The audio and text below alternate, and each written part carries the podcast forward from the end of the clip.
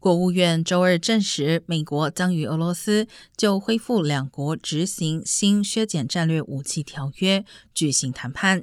这也将是两国自俄乌冲突爆发以来首次进行战略稳定对话。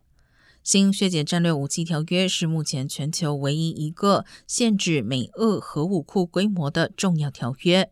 根据该条约，美俄两国允许双方对核武器相关设施进行现场检查。由于新冠疫情的缘故，检查工作从二零二零年三月起暂停。而在俄罗斯入侵乌克兰之后，美国已经切断了与俄罗斯的大部分联系。俄方也在今年八月宣布全面禁止检察员进入美国。